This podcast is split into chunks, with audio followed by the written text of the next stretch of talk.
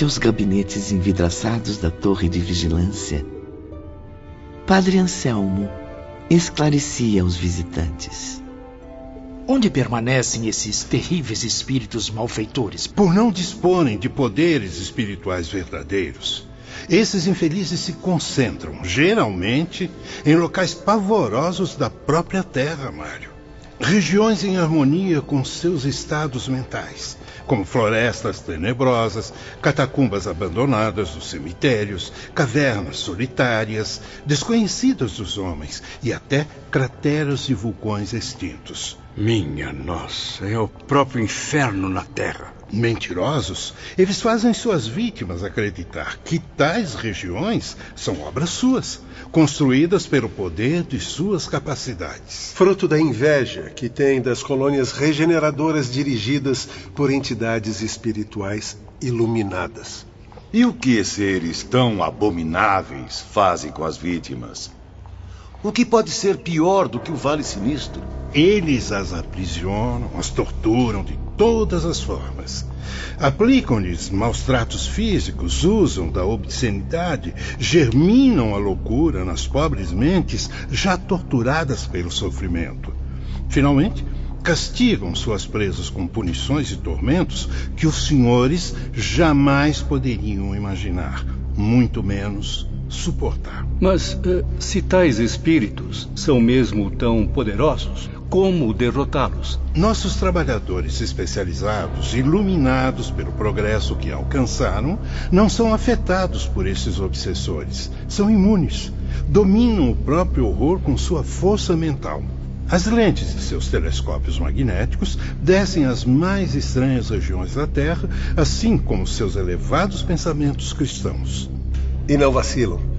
Partem à procura da alma atormentada dos desgraçados, duas vezes desviada de seu destino, tanto pelo ato suicida quanto pela afinidade que a uniu a um obsessor.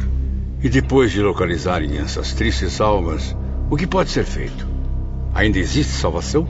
Nem sempre, ao localizá-las, podemos resgatá-las imediatamente. Será necessário um plano estratégico bem delineado. Contamos em muitos casos com a cooperação de outras falanges, às vezes moralmente inferiores à nossa, mas conhecedoras do ambiente perigoso onde iremos trabalhar. Diplomacia, negociações, empenhos e até truques. Batalhas severas nas quais as armas são a paciência, a tolerância, o interesse do bem, a coragem para o trabalho tudo o que for possível será utilizado por nossos heróicos libertadores. E não é raro nossos missionários descerem aos locais satânicos, onde a alma aprisionada se contorce sob a tortura dos carrascos. Misturam-se à falange de obsessores, submetem-se à triste necessidade de se deixarem passar por seguidores das trevas. Meu Deus, quanto sofrimento!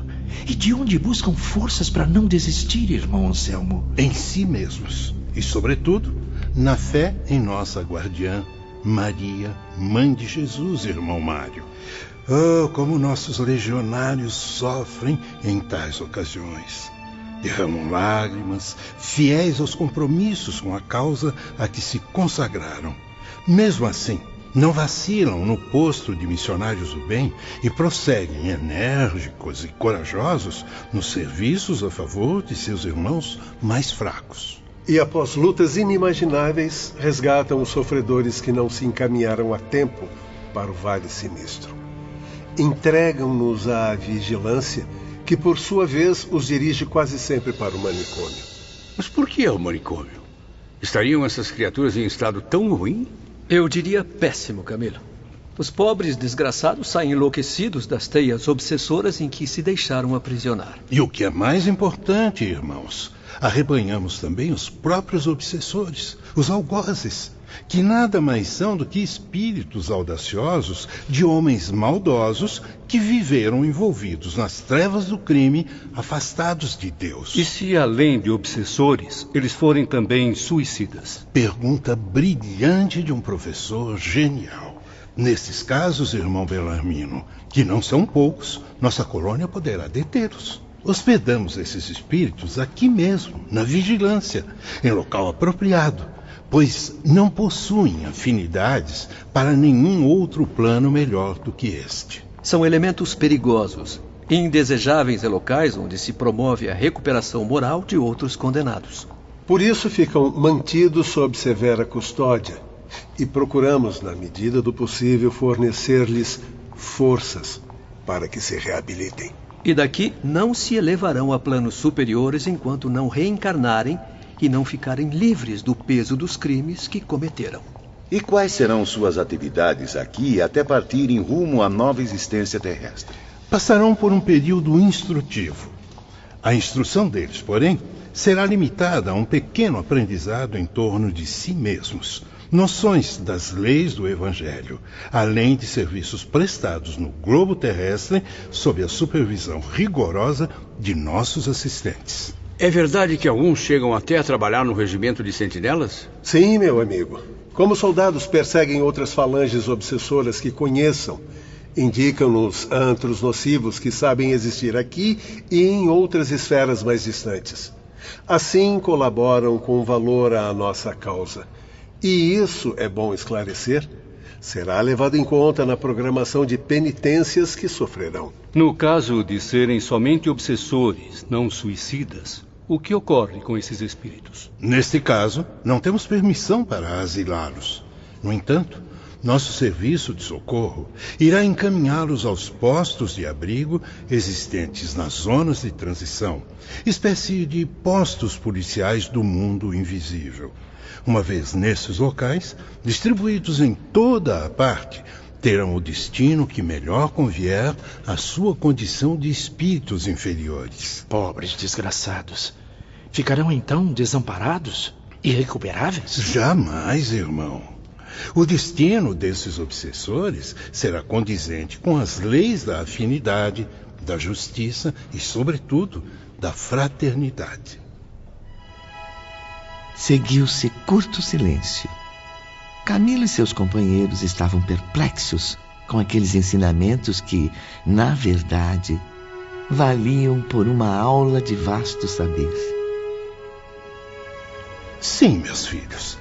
Assim é que fatalmente teria de acontecer, pois o próprio Nazareno afirmou que o bom pastor deixa o rebanho obediente amparado em seu redil e parte em busca da ovelha perdida, só descansando após reconduzi-la, salva dos perigos que a cercavam.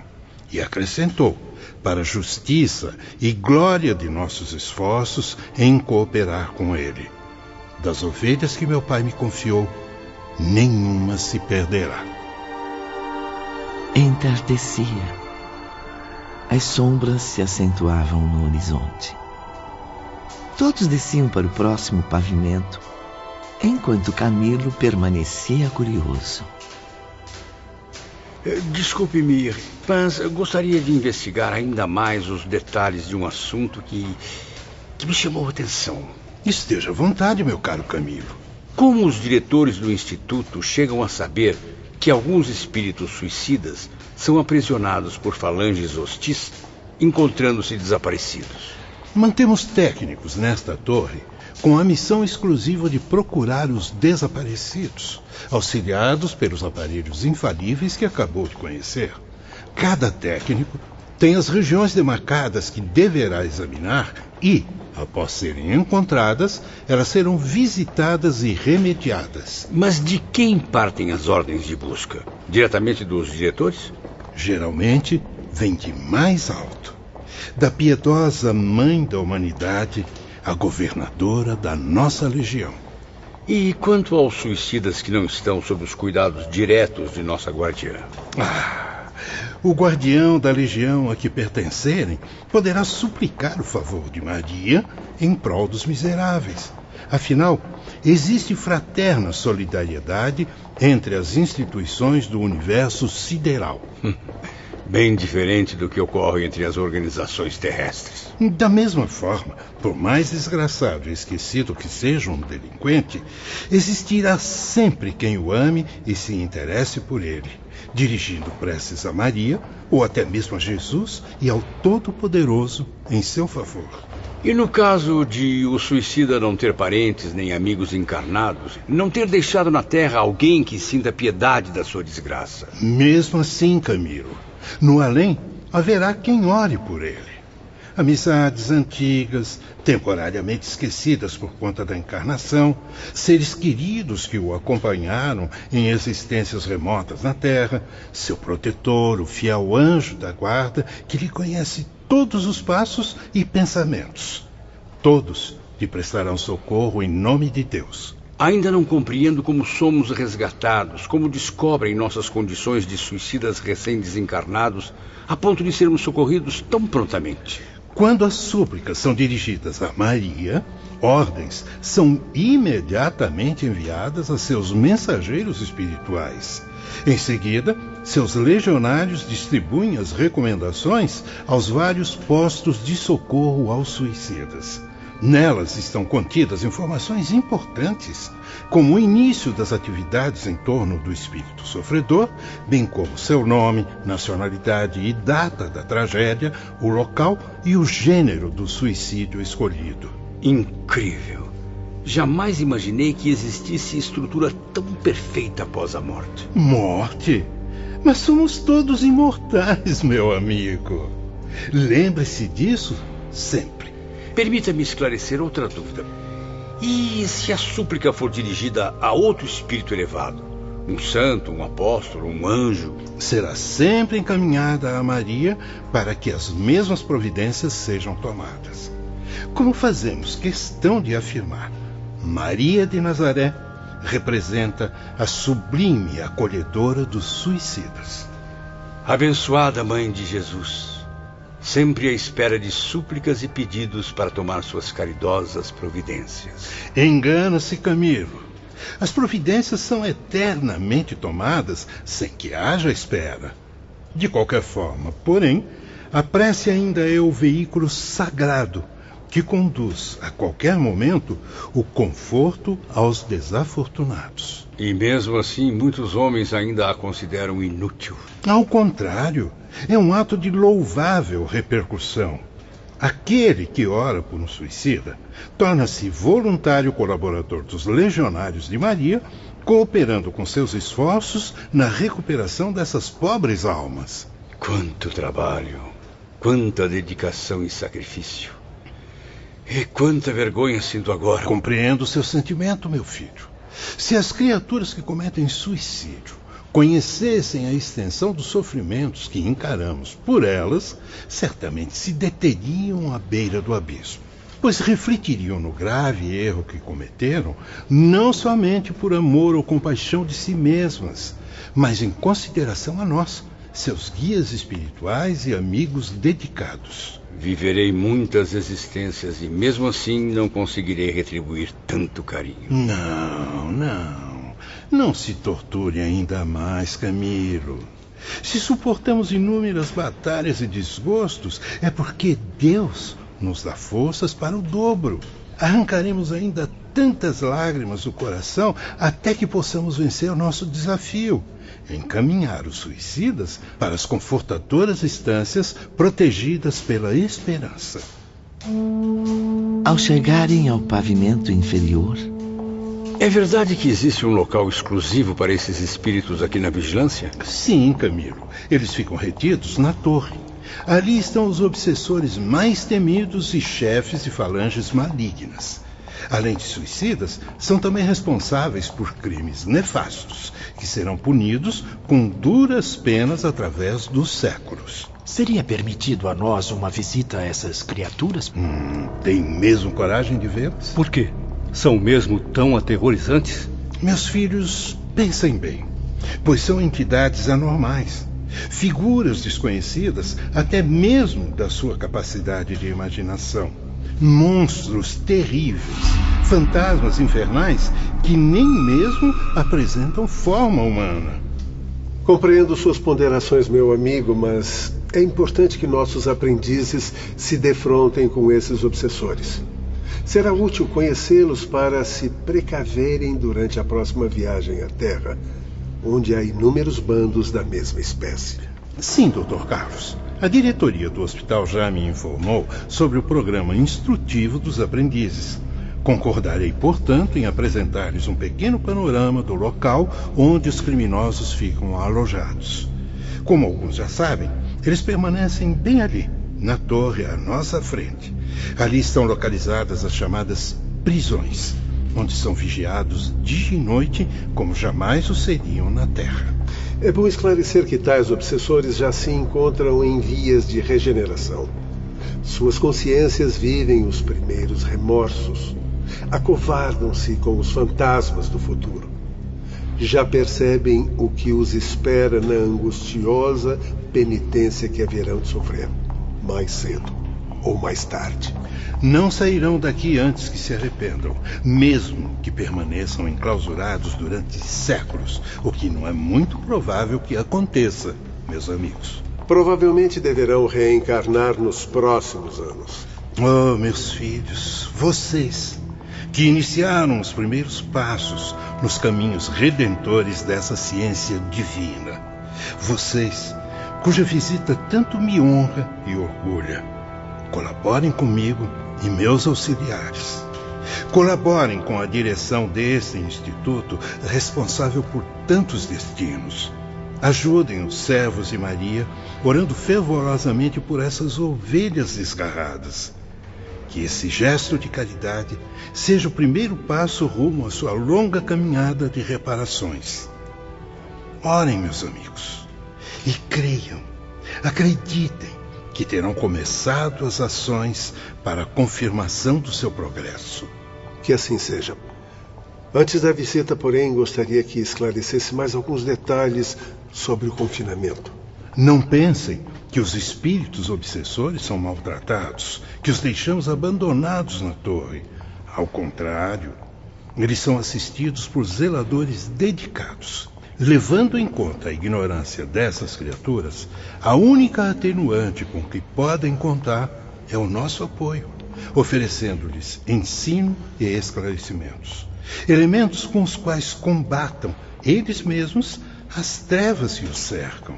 Para isso, caçando sua liberdade, de que muito e muito abusaram, oferecemos a eles nossos iluminados conselheiros. Vultos experientes no segredo das catequeses de nativos das regiões mais selvagens da Terra. Podemos encaminhar os aprendizes ao gabinete de fiscalização geral? Perfeitamente, Dr. Carlos. Venham e assistirão a tudo por intermédio de nossos aparelhos encaminharam-se a um vasto salão de mobiliário sombrio, objetos de estudo e diversos aparelhos para transmissão de som e imagem. Sentem-se, meus filhos. Eis em que consistem as chamadas prisões nesse recanto tão triste do Instituto Maria de Nazaré. Concentre-se. Logo irão sentir-se no interior de uma extensa galeria, ao estilo das construções portuguesas. Não sei se as ondas magnéticas veiculadas por esses aparelhos tinham o poder de se infiltrar no nosso organismo. Não sei se a sensação vinha de nossas mentes ou da força mental dos mestres do magnetismo psíquico. A verdade é que, naquele momento, tínhamos a impressão de que caminhávamos realmente por aquela escura galeria, o que nos causava profundas impressões de angústia e, temor. Camilo tem razão. Tudo era tão nítido que eles não apenas ouviam e viam, mas também sentiam aquela atmosfera pesada. De um lado e outro da galeria, os calabouços apresentavam-se aos seus olhos surpresos. Surpresos, Ivone. Sobretudo pelo fato de não serem masmorras semelhantes às da Terra. Eram pequenos recintos para estudo e moradia, tais como sala de aula, refeitório e dormitório, com conforto suficiente para não humilhar o recluso a ponto de revoltá-lo.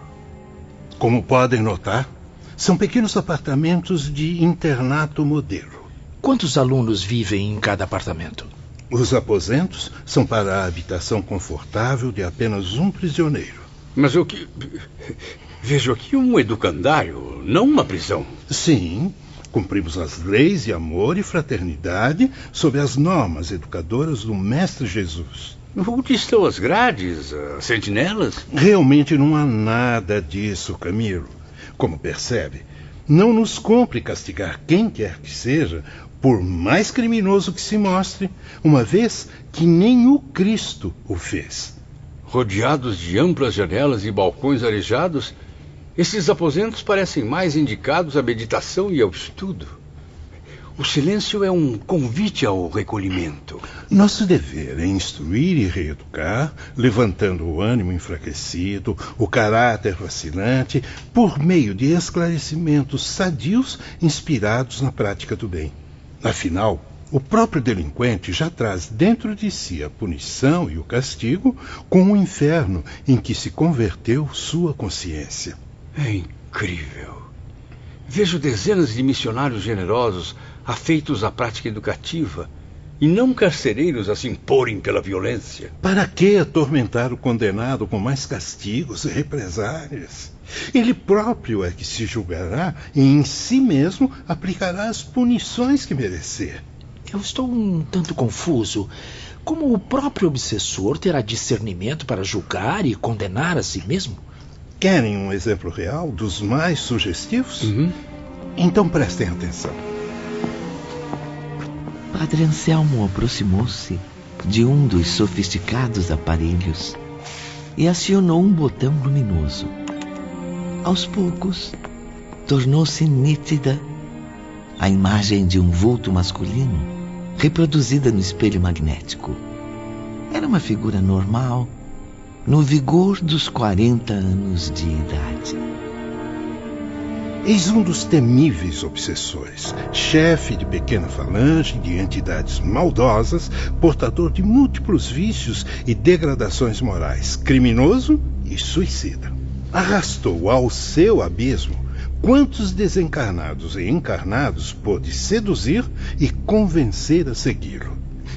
Lembro-me dele logo que chegou ao Instituto. Tentei por diversos anos me aproximar, oferecer-lhe os tratamentos necessários, porém jamais obtive êxito. Seus crimes são tão graves perante as leis divinas que eu não ficaria admirado se, de uma hora para outra, chegassem ordens superiores para uma reencarnação fora do globo terrestre, num planeta ainda inferior à Terra. Ou para um estágio espiritual em seus arredores, nos quais, num período relativamente curto, poderia reparar erros, o que na Terra demoraria séculos. Isto, porém, seria uma medida drástica, contrariando a caridade do nosso bondoso Mestre. Como nosso princípio é o de sempre seguirmos os ensinamentos cristãos, preferimos esgotar todos os recursos legais para convencê-lo ao arrependimento e à regeneração. Maria intercedeu por esse infeliz junto ao seu divino filho, enquanto recomendou a nós toda paciência e amor. Assim mesmo, sendo um prisioneiro como vem, recebe toda a assistência moral, espiritual e até física, se assim posso dizer, que a sua natureza brutal necessita. A moral cristã, que absolutamente desconhece, é fornecida a ele diariamente como alimento indispensável à indigência em que se encontra.